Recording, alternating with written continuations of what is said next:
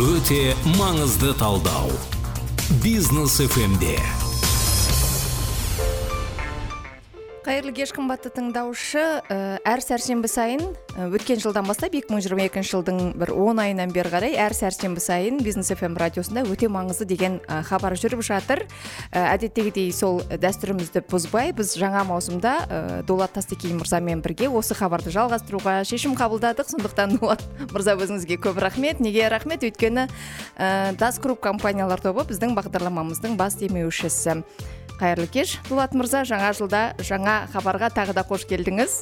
Қайырлы кеш ә, тыңдармандар. Қайырлы кеш риза. Қайырлы кеш әсем ханым. Иә. Біздің қайырлы студиямыздың қонағы болып отырған бүгінгі алматы қаласындағы кәсіпкерлерді кәсіп, кәсіпті қолдайтын қолдау орталығының маманы әсем ханым біздің ортамызда. Мхм. Иә қолдау кәсіпкерлік орталығы директорының орынбасары әсем мақашева ханымды бүгін шақырып отырмыз. Ә, және біз бүгін бизнес бастауға қандай көмек бар? Жалпы мемлекет тарапынан немесе алматы қаласының әкімдігі тарапынан сол жайында сөйлесетін боламыз. Қайырлы кеш. Ең біріншіден бізді эфирға шақырып ақпаратпен бөлісуге сіздердің көрермендеріңізге алматы қаласының кәсіпкерлері болсын жалпы республикамыздың а, кәсіпкерлер кәсіпкерлеріне немесе кәсіпті бастағысы келіп жүрген а, жеке тұлғаларға ақпаратпен бөлісуге шақырғандарыңызға алғыс білдіреміз. А, шындығына келген кезде кәсіпкерлікті қолдайтын а, кәсіпкерліктің дамытуына арналған біршама бағдарламалар бар. Соның ішінде енді біз жалпы кәсіпкерлік орталығы қолдау орталығы алматы қаласында ғана жұмыс жасағанымен мемлекеттік бағдарламалардың шарттары оған қажетті талаптары республикамыздың барлық өңірінде бірдей. Сондықтан барлығына бүгінгі ақпарат ә, пайдалы болады деп ойлаймын. Біріншіден енді біз ә, жұмыс істеп жатқан кәсіпкерлердің көбісі білетін ә, ең танымал ба- ә, бағдарламалардың бірі бұл ұлттық ә, кәсіпкерлікті дамыту жобасы деп аталынады. Яғни бизнесті дамытудың жол картасы.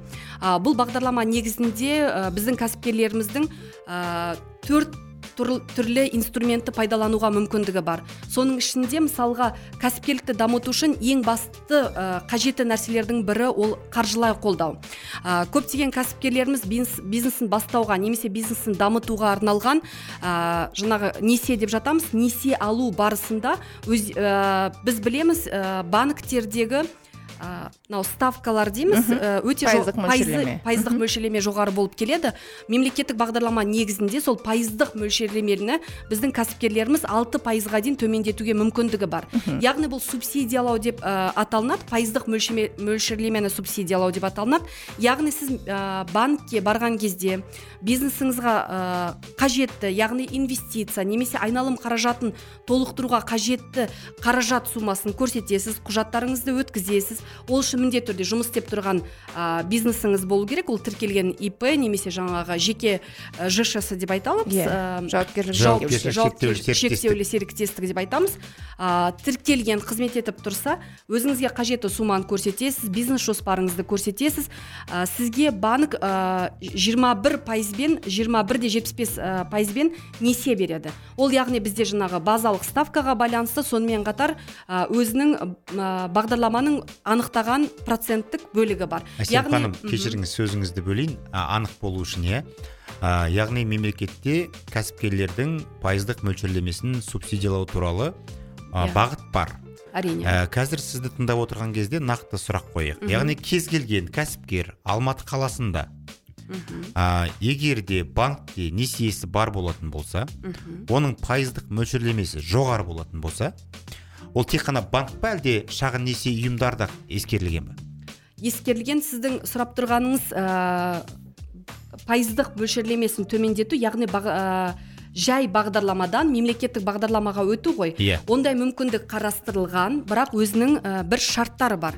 Яғни ә, мынау мемлекеттің анықтаған экономиканың басым секторлары дейміз. Ол жерде жаңағы өндіріс саласы білім беру саласы денсаулық саласы мынау ауыл шаруашылығы саласы деген сияқты ә, бір ә, анықталған белгіленген тізім бар. Егер сіздің кәсібіңіз сол тізімге сәйкес келетін болса ә, және сіздің алған несиеңіздің уақыты екі жылдан аспайтын болса сіз мемлекеттік бағдарламаға өте аласыз. Несиені алғаннан кейінгі екі жыл ма әлде жалпы несиенің мерзімі екі жыл ма? Мерзімі яғни алған уақытыңыздан екі жылдың ә, екі жыл көлемі өтпеу керек. Мхм. Яғни мысалға жаңа біз айттық қой жалпы екінші деңгейлі банктер болсын микроқаржы ұйымдары болсын 21 бір пай жиырма бір де жетпіс бес пайызба несие беретін болса кәсіпкерлер оны алты пайызға дейін түсіре алады. Яғни алты пайызын кәсіпкер өзі төлейді. Қалған айырмасын он алты да жетпіс бес пайызын кәсіпкер үшін мемлекет субсидиялап отырады. Әсем қараңыз нақты сұрақ онда иә? Мен алматы қаласындағы жеке кәсіпкермін. Иә. Осы ә, мысал үшін. Иә осы алматының маңайында шипажайым бар деп есептейік. Яғни мен ә, қияр мен ә, помидор өсіремін. Яғни ол ауыл шаруашылығы болып саналады. Иә. Дұрыс па? Ә, мен осыдан бір жарым жыл бұрын ә, халық банктен немесе каспий банкінен ә, 20 миллион теңге несие алған болатынмын. Обороттық капиталға. Иә? Бір жарым жыл уақыт өтіп кетті. Екі жылдан асқан жоқ. Әлі тағы да бес жыл төлеуім керек. Сіздерге келемін. Ә, осы жаңағы сіз айтқан талаптарға сай келетін сияқтымын. Не өткізуім керек қанша уақытта мен жаңағы субсидия алуға мүмкіндігім бар. Қандай құжаттар? иә бірден нақтылап кету керек. Ә, жаңағы сіз айтып отқан өзіңіз бірінші ауыл шаруашылығы дедіңіз бірінші Иә. сұрағыңыз сіз. Келесіз бағдарламаның ә, шартына сәйкес. Екіншіден бір жарым жылдан аспады деп тұрсыз. Иә. яғни тағы да екінші шартқа сәйкес келіп тұрсыз. Иә.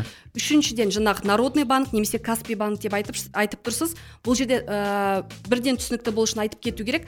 Каспий банк хоум банк деген мынау ә, банктар ә, бөлшек банктар деп айтамыз ғой розничный банктар. Олар мемлекеттік бағдарламалардың аясында бағдарламаларға қатыспайды. Қалған кез келген банк қатысады. Жаңағы народный банкіміз бар форте бцк яғни каспий мен хоум банк қатыспайды. Қатыспайды иә. Ол үшін біздің орталыққа келудің ә, ешқандай қажеттілігі жоқ. Сіз банкіңіз банкке барып а, жаңағы өтініш жаза аласыз. Яғни мен мынандай кредиттан мемлекеттік бағдарламасын бағдарламаның аясына өткізіңіз деген сияқты қылып заявление ә, өтініш жазасыз. Арыз арыз жазасыз. Ол тек қана алматы қаласында ма? Әлде қазақстан кез келген? Ә, Қазға- қазақстанның кез келген қаласында яғни бұл ә, мемлекеттік келген бағдарлама өңірінде. әрине иә мемлекеттік бағдарлама болғандықтан шарттардың барлығы барлық өңірге сәйкес сондықтан кез келген өңірдегі кәсіпкерлер бұл бағдарламамен қо- бағдарламаны қолдана алады. Біз ә, бірден кәсіби әңгімеге көшіп кеткен секілдіміз. Ә, менде мынадай бір сұрақ бар. Жалпы қолдау орталығы ә, тек қана кәсіпкерлерге емес кәсіпкер болсам иә бизнес ашсам деген адамдарға да қолдау көрсетеді. Иә. Ә, қандай қолдау? Қаржылай ғана емес шығар. Әрине бұл жерде тағы бір нақтылай кететін нәрсе қолдау орталығы жалпы бұл а, қаржылық ұйым немесе а, жаңағы қаржы бөлетін несие бөлетін ұйым болып саналмайды. А, біз айтамыз ғой жаңағы консультациялық қызмет көрсету орталығы болып а, саналады. Неге? Өйткені біз а, қазіргі таңда ақпараттың жетіспеуінен негізгі а, мәселелердің бірі ақпараттың жетіспеуінен кәсіпкерлер болсын. Немесе жаңағы сіз айтқан жеке адамдар кәсіпке келгісі келетін адамдар болсын ақпараттың а, жоқтығына немесе бір жерде бір ақпарат бір жерде бір ақпараттың болуына сәйкес а, толыққанды а, жұмыстар жүргізілмейді біздің орталық ең бірінші консультациялық қызмет көрсетеді. А, жаңағы айтқан сияқты финан а, қаржылық қызметтерді біздің әріптестеріміз дейді бір барлығымыз а, бір а, территорияда бір орталықта орналасқанбыз. Алматы қаласында жаңағы алматы микроқаржы ұйымы бар. Бұл да жаңағы ә, біз сияқты ә, әкімдіктің аясында мемлекеттік бағдарламаның өңірлік бағдарламаның аясында құрылған. Ә, сіз айтқан жаңағы кәсіпкер болғысы келетін азаматтар да біздің орталыққа келе алады. Біздің орталық негізінен үш бағытта жұмыс істейміз. Ә, түсінікті болу үшін айтып өтейін. Бірінші бағытымыз жобаларды сүйемелдеу бағыты деп аталынады. Яғни кез келген адам соның ішінде де біздің статистикаға сәйкес ә, жалпы келетін адамдардың қызмет алушылардың алпыс пайызға жуығы елу алпыс пайызға жуығы бұл кәсібін жаңадан бастағысы келетін адамдар. Одан кейін ол кісілер бізге келді. Әрбір квартал сайын біз ә, анализ жасаймыз. Сол бізге келген елу пайыз ә, жеке тұлғалардың бір кварталдан кейін немесе екі ә, тоқсаннан кейін ә, көбісі өз кәсіп, кәсібін бастап жатады. Яғни бізге келеді өзінің бизнес идеясын айтады. Ә, қандай ниша таңдау керек оның артықшылығы айырмашылығы біздің ә, сабақтарымыз бар. Мынау ә, салық режимдарын қалай таңдау керек жаңағы ә, қандай ә, жаңағы отчет отчеттар тапсыру керек деген сияқты есептемелер тапсыру керек деген сияқты барлық сұрақтарына толыққанды жауап алады. Одан кейін ғана біз жаңағы мемлекеттік бағдарламалар туралы айтамыз. Яғни мысалға біз жаңағы сізбен бірге айтқан ә, бірақ бір инструмент қана бағдарламада емес бір ғана инструмент қана болып есептелінеді.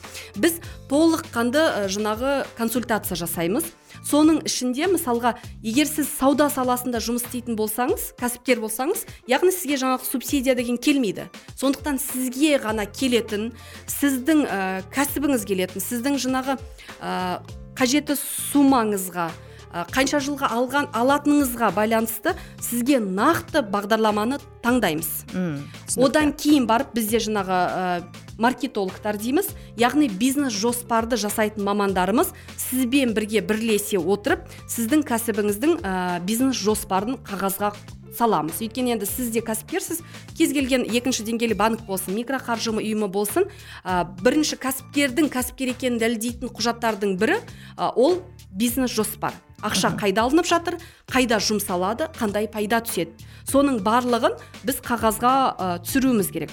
Қағазға түсірдік делік. Бізде жаңағы ә, қызметкерлеріміз сізбен бірге сіздің таңдаған өйткені біз сіз барып мынау халық банкінен алыңыз немесе форта банктен алыңыз немесе мына жерден алыңыз деп кеңес айта алмаймыз. Өйткені ә, әр кәсіпкер өзі таңдау керек. Біз бірақ барлығын ә, түсіндіреміз. Кәсіпкердің өзі таңдаған банкіне ғана біз кәсіпкермен бірге жаңағы сүйемелдейміз барып ә, несие алуына дейін ә, көмектерді көрсетеміз.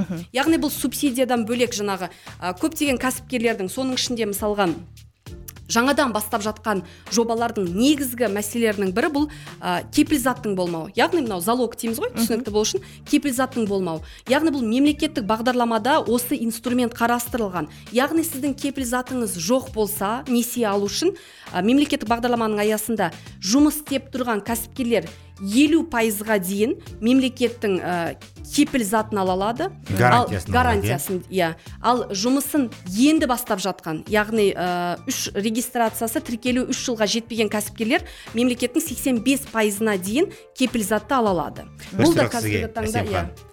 Ә, сіздің осы қолдау орталығындағы өзіңіздің жеке позицияңыз қандай? Жеке жеке тұлға ретінде иә иә сіздің қызметіңіз қандай? Сол сол, сол орталықтағы. Жалпы енді мен ә, бұл мынау кәсіпкерлік бағдарламалар қор- орталықта жұмыс істегеніме бір жарым жылдың көлемі. Менің ә, жаңағы үш бағытты жүргізіп отырмын. Бірінші бағыт жаңағы мен сіздерге айтқан Сүйемелдеу. сүйемелдеу департаменті. Екінші бағыты менде жаңағы оқу ә, оқыту. департаменті иә. Үшінші бағытымыз жаңағы жаңа жобалар корпоративтік даму яғни департаменті сіз деп үш бағытты да қатар. Үш бағытты да қатар алып жүремін. А- мемлекеттік бағдарламалар бойынша енді біз тек қана мына бір жарым жылдың жылдың ішінде ғана жұмыс істеп жатқан жоқпын. Енді мен жеке өзімнің ә, тәжірибеме жұмыс тәрбиеме келетін болсақ 2016 жылдан бастап яғни мен осы кәсіпкерлік бағдарламаларын ә, насихаттаумен құрастырумен мынау разработка дейміз ғой сондай нәрселермен айналысып келемін. Сондықтан енді бұл кез келген бағдарламалардың ә, минустары мен плюстарын қай кәсіпкерге қайсы бағдарлама жақсы келетінін ә, енді мынау жұмыс тәжірибесінде өйткені ә, жалпы бағдарлама жазылуы мүмкін бірақ ә, мынандай күнделікті тәжірибеге келгенде ол біреуге келуі мүмкін біреуге келмеуі мүмкін. Сондықтан мынау ә, подбор дейміз. Таңдауды ә, өте дұрыс жасау керек. Енді мен ол сұрақты қойған себебім жалпы әсем ханымның осы қолдау орталығы туралы қазір айтып отырғанын естіп а, тыңдап отырған кәсіппен айналысқысы кел- келген тыңдармандарымыз бар болатын болса ертең ақ сіздің орталыққа жүгіріп барғысы келеді. Жалпы әсемнің өзінің ә, жұмыс істеп жатқан қызметін сипаттауы көрсетуі насихаттауы өте жоғары деңгейде екеніне біз қуанып отырмыз. Енді бұл сұрақ өте орынды деп ойлаймын. Себебі біз бұл бағдарламаны бизнес фм каналында жүргізіп отырғаннан кейін бұл ә, бизнес фм каналы қазақстанның үш қаласында алматы қаласында астанада және шымкент қалаларында жұмыс істейді. Өкінішке орай басқа қалаларда әзірше жоқ. Бірақ дегенмен де басқа қаладан тыңдап отырған біздің тыңдармандарымыз алматыдан басқа жерде бар ма деген сұрақты қойғысы келетін шығар. Соған жауап беріп кетсеңіз қысқа. Негізінен иә алматы қаласында ғана жұмыс істеп жатырмыз. Жаңағы айтқанда 2019 жылдың қыркүйек айынан бастап ә, негізі мынау онлайн консультацияда жасаймыз біз. Ә, бірден телефонды айтып өтсем алматы қаласындағы номеріміз 225 10 79 деген номер. Егер шымкент қаласының кәсіпкері немесе астана қаласының кәсіпкерлері болса да біз онлайн қызмет көрсетеміз. Барлық ақпараттарына жауап береміз. Сонымен қатар біздің мынау қолдау ә, нүкте kz деген платформамыз да бар. Сол жерде жаңағы қаржы рұқсат құжаттарын беру оқыту деген үш бөлік бар. Сол жерде де кәсіпкерлер кез келген өңірдің кәсіпкерлері өздерінің жаңағы өтініштерін тастаса консультация алуға бизнес процесстардың бәрі бізде жасалған. Біздің ә, консультанттар міндетті түрде ә, кері ақпарат беріп ә, міндетті түрде толыққанды консультация жүргізеді. Жалпы енді біздің біз негізгі мақсат алматы қаласының кәсіпкерлері бірақ қосымша біз басқа өңірлердің барлығына қызмет қазір жасап басқа өңірдің бәріне қызмет бересіздер. Яғни телефонды қайталап өтесіз ба? Екі жүз жиырма бес он жетпіс тоғыз. Жетпіс тоғыз. Яғни осы ә, телефон нөмірі арқылы хабарласатын болса алматы қаласына сіз кез келген өңірге ә, сіздердің орталықтарыңыз ә, жаңағы кеңес қолдау көрсете алады дұрыс қой иә дұрыс айтасыз иә. Одан кейін тағы бір айтып өтетін нәрсе барлық қызметтердің барлығы тегін. Егер жаңағы сіз айтқан сияқты кәсіпкерлер келем десе біз керісінше оған қуанамыз. Есігіміз ашық ә, кез келген уақытта келіп толыққанды ақпарат алуларына ә, жол ашық. Әсемхан екі мың жиырма екінші жыл аяқталып жиырма үшке қадам басып отырмыз. Бұл біздің эфирдегі бірінші бағдарламамыз 2023-тегі 2022 жылы. сіздер қанша адамға қызмет көрсетіп көмек жасадыңыздар? Қанша адам бизнесін бастады сіздердің көмектеріңізбен? Қанша адам бар бизнесін ары қарай дамытты? Сол туралы ақпарат берсеңіз. Ә, жақсы рахмет. 2022 жылы бізде алпыс тоғыз мыңнан аса консультациялық қызметтер көрсетілді. Соның ішінде нақты мынау жұмыс нәтижесіне келетін болсақ 355 жобамыз 45 миллиард көлеміне ә, қаржылық бағдарламаларға қатысты. Оның ішінде жаңағы несие де бар субсидия бар грант бар деген сияқты. Одан бөлек 1069 ә, бизнес план жазылды. Сонымен қатар біздегі енді менің ә, жеке көзқарасым ә, рұқсат құжаттарын беру департаменті бар. Ә, бұл қазіргі таңда өте бір маңызды бағыттардың бірі деп ойлаймын. Өйткені кез келген бизнес ол жаңағы құжаттарды дұрыстап алу керек. Қызметті бастамас бұрын қызмет жүргізу барысында. Соның ішінде мынау ә, рұқсат құжаттарын беру департаменті төрт бағытта жұмыс істейміз. Ә, оның ішінде жаңағы жер қатынастарына байланысты. Яғни мысалға сіздің жер ә, территорияңыз бар аумағыңыз учаскеңіз бар. Сіз мынау нысаналы ә, қолданылуы дейміз ғой иә? иә мақсатты түрде қолдануы соны мысалға сізде ижс болса сіз бірақ коммерцияға ауыстырғыңыз келсе біз оған оған да көмек көрсете аламыз. Яғни толыққанды консультациялар береміз. Инженерный сетьтар дейміз. Мынау лицензия бойынша өте көп біздің ә, мамандар арқылы құжаттарын алып жатыр. Біз, ә, біз енді анализ жасаймыз ғой мынау нарықтағы болып жатқан нәрсенің барлығын. Егер кәсіпкер ол ә, жеке ә, сондай компанияларға баратын болса ол да мүмкін. Өйткені ол ә, платформа арқылы бәрі жасалынады. Бірақ тегін болып тұрған кезде тегін мүмкіндік болып тұрған кезде одан да біздің орталыққа келіп сол қызметтерді алуға толыққанды мүмкіндігі бар. Соның ішінде 2022 жылдың өзінде ғана 872 рұқсат құжаттарын алуға біздің кәсіпкер біздің қызметкерлер біздің кәсіпкерлерімізге өз көмектерін көрсетті. 69 мың кәсіпкер. 45 бес миллиард теңге ақша. алпыс тоғыз мың консульт иә алпыс тоғыз мың консультациялық алпыс тоғыз мың кеңес қызметі қырық бес миллиард көлемдегі жобаларға жоба. Үш жүз елу бес жоба. Иә. Сегіз жүз жетпіс екі рұқсат құжаттарын лицензиялар әртүрлі иә, иә рұқсаттар. Иә. тағы да? Содан бөлек алты мың тоғыз жүз тыңдаушыларымыз дейді ғой.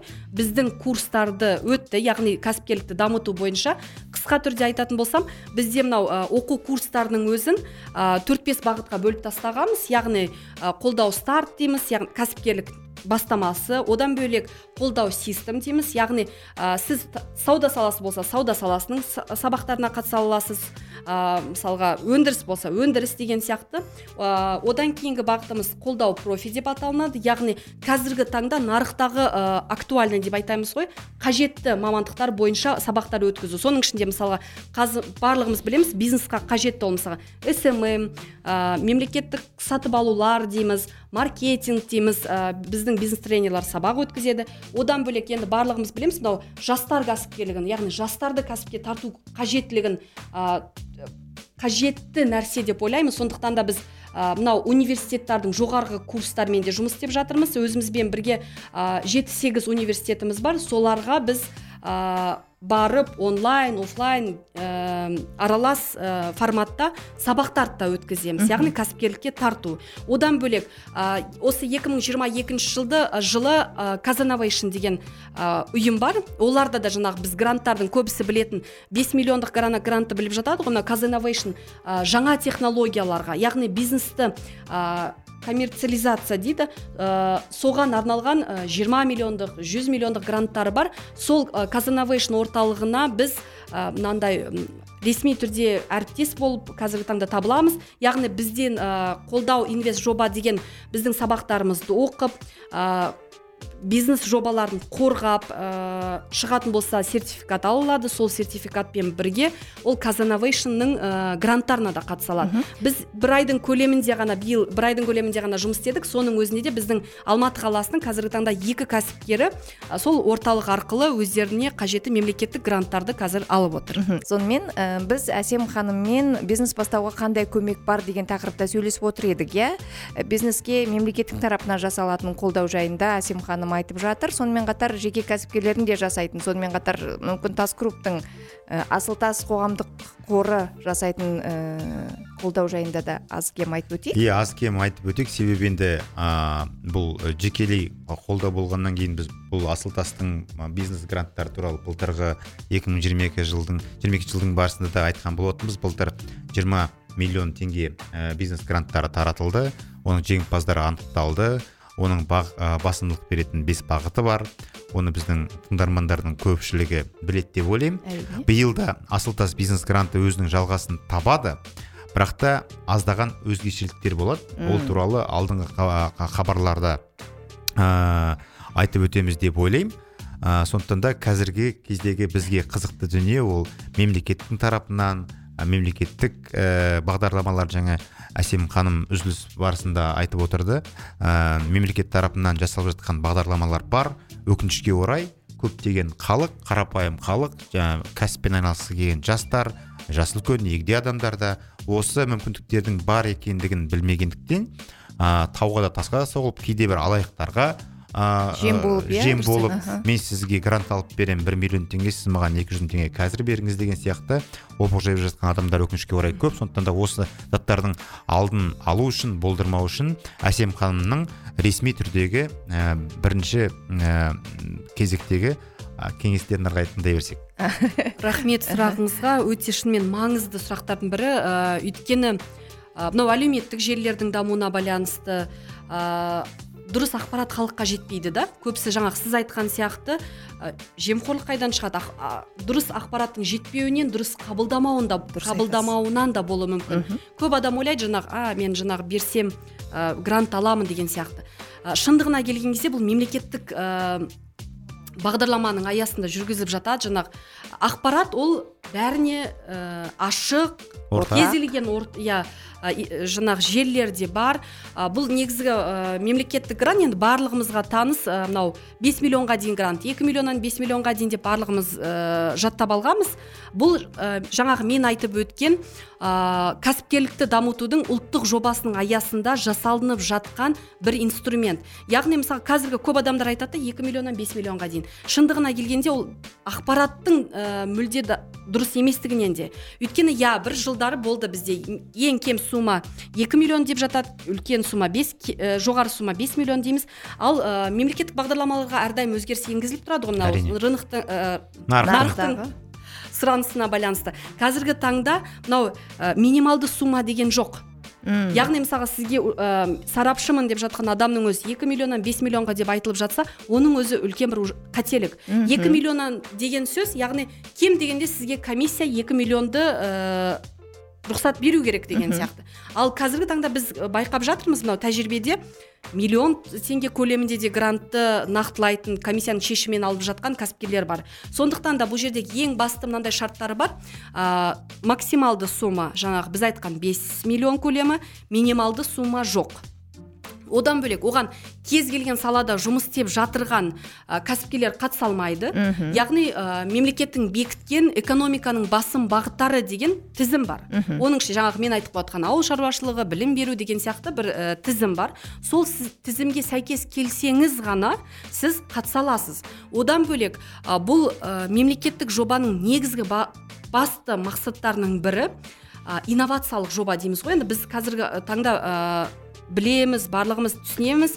Яғни инновация жағына инновациялық жобаларды қолдау ә, инновациялық дүниелерді жасап шығару деген сияқты нәрсеге келуіміз керек. Сондықтан бұл ә, гранттың конкурстың негізгі мақсаты инновациялық жобаларды қол, қолдау. Ә, сондықтан яғни мысалға сіз ә, ну, киім өндірісімен айналысасыз айналысасыз делік. Иә. сіздің жобаңызда киім өндірісі яғни экономиканың басым секторына келіп тұр. Бірақ осы киім өндірісінің өзінде де сіздің жаңашылдығыңыз неде, неде болады? Сіздің инновацияңыз инновацияңыз неде болады? Сіздің жобаңыздың ерекшелігі неде болады деген сияқты нәрселерге ә, көңіл аудару керек. Ә, бұл ә, көбісі енді мынау күнделікті тәжірибеде көріліп жатқан нәрсе көп адам түсінбей жатады да кей- кейбіреуге құжаттарын береді. Немесе сен менің атымнан тапсыр деген сияқты ол болмайтын дүние. Қазір бұрынғыдай емес бұрын яғни қағаздарды бүйтіп жинап келесіз да әкімшілікке барып құжат тапсырасыз. Әкімшілік болғанда жаңағы кәсіпкерлік басқармасы деп жатамыз. Қазіргі таңда кәдімгі мемлекетпен жасалған платформа дейміз. Платформа арқылы сайт арқылы тапсырылады. Бұрын қолдау kz деген платформа болатын. Бірақ бізге қатысы жоқ ол жалпы бүкіл ә, республика деңгейінде жұмыс істейтін. Қазіргі таңда 2023 жылдан бастап мынау кезекте kz деген сайт жұмыс істеп жатыр ғой соған ауысып жатыр. Сондықтан да құжаттарды ешкімнің қолына берудің ә, немесе жаңағы эцп-іңізді берудің ешқандай ә, қажеті жоқ. қажеті жоқ. Оның бәрі яғни біреуге ақша төлеп бизнес план бизнес жоспар жазғызып одан кейін біреуге арнайы жаңағыдей пара беріп грант алам деген үмітті жалғастырудың қажеті жоқ. Менің қояйын деген жаңағы қарапайым сөз сияқты айтып отырмыз. Инновациялық жобалар деп иә әсем ханым? бір нақты өткен жылы алынған инновациялық бағыттағы қолданылған ә, ә, таңдап алынған жобаны түсіндіріп айтып бересіз ба? Тыңдарманға ә, түсінікті болу үшін. Жақсы енді мен ә, бір нақты мысалға тоқталмайын. Өйткені біз ә, кәсіпкерлермен жаңағы конфиденциальность бойынша келісімшартқа отырамыз. Сондықтан ә, ол кісілерді пример мысал ретінде келтіре алмаймын. Жаңағыдай мысалға ә, мынандай жобалар болуы мүмкін. Қазіргі таңда мысалға эко чипсы деп шығып кетті иә. Мхм. Алмадан чипсы жасаймыз. Ол қазіргі таңда біздің өмірімізге кіріп кеткенмен екі жыл бұрын ғана сол инновациялық жоба болатын. Онымен бөлек қазір мысалға мынау нан өндірісінде де глютенсіз деп жатады иә? Мысалға диабет аурумен ауыратын адамдарға арналған ә, қантсыз ә, торттың өзін солай торттар деп жатады. иә. соның өзі қазіргі таңда иә ол нар- нарықта бар. Но екі жыл бұрын ғана ондай өнімдер жоқ болатын. Сол өнімдер инновациялық жоба ретінде келді. Енді менің бір өзімнің мына- күнделікті тәжірибедегі негізгі бір ұсынысым кәсіпкерлерге айтатын инновацияны табу үшін былай жасауға болады да. Ә, кәсіпті бастамас бұрын біз ә, мынау нарықты зерттеуіміз керек. Сіз немен айналысқыңыз келеді киім өндірісі болса сіз сияқты ә, кім киім өндірісімен айналысып жатыр? Солардың жасап жатқан кемшілігі дейміз ба? Жоқ олардың жасап жіберіп алған бір ә, қателіктерін түзеу арқылы кез келген саладан инновация табуға болады. Ол инновация дегеніміз бір көбісі айтып жатады жаңағы бір керемет бір ә, IT технологиялар ғарышқа ұшу деген сияқты. иә солай түседі. На- ол шындығына келгенде ондай нәрсе емес. Кез келген қарапайым нәрсенің өзін инновациялық яғни ерекше жоба жасауға болады. О, керемет. Осындай бір жақсы оймен онда біз бүгінгі хабарымызды аяқтайтын секілдіміз. Әсем ханым келгеніңізге көп көп рахмет.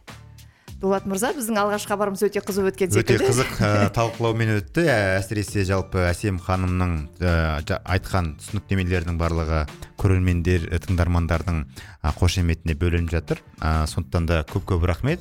Ә, бізге қонаққа келіп тұрыңыз. Жылдың барысында кәсіпкерлерді тек қана қолдау орталығында қолдамай бизнес фм арқылы да ә, кәсіпкерлерге әр сәрсенбі сайын арасында келіп осындай өзіңіздің кеңестеріңізді беріп тұрсаңыз халықтың ә, қазақтың кәсібінің дамуына қосқан үлесіңіз болады деп ойлаймын. Біз тек қана қуанышты боламыз. Өйткені біздің көптеген жобаларымыз бар. Мынау бизнеске арналған экосистема деген қазір пилоттық жоба жасап жатырмыз әрдайым дайынбыз. Өте қуаныштымыз. Онда эфирде жүздескенше. Рахмет. Рахмет сау болыңыздар. сау болыңыздар. Кеш жарық өте маңызды талдау. Бизнес фмде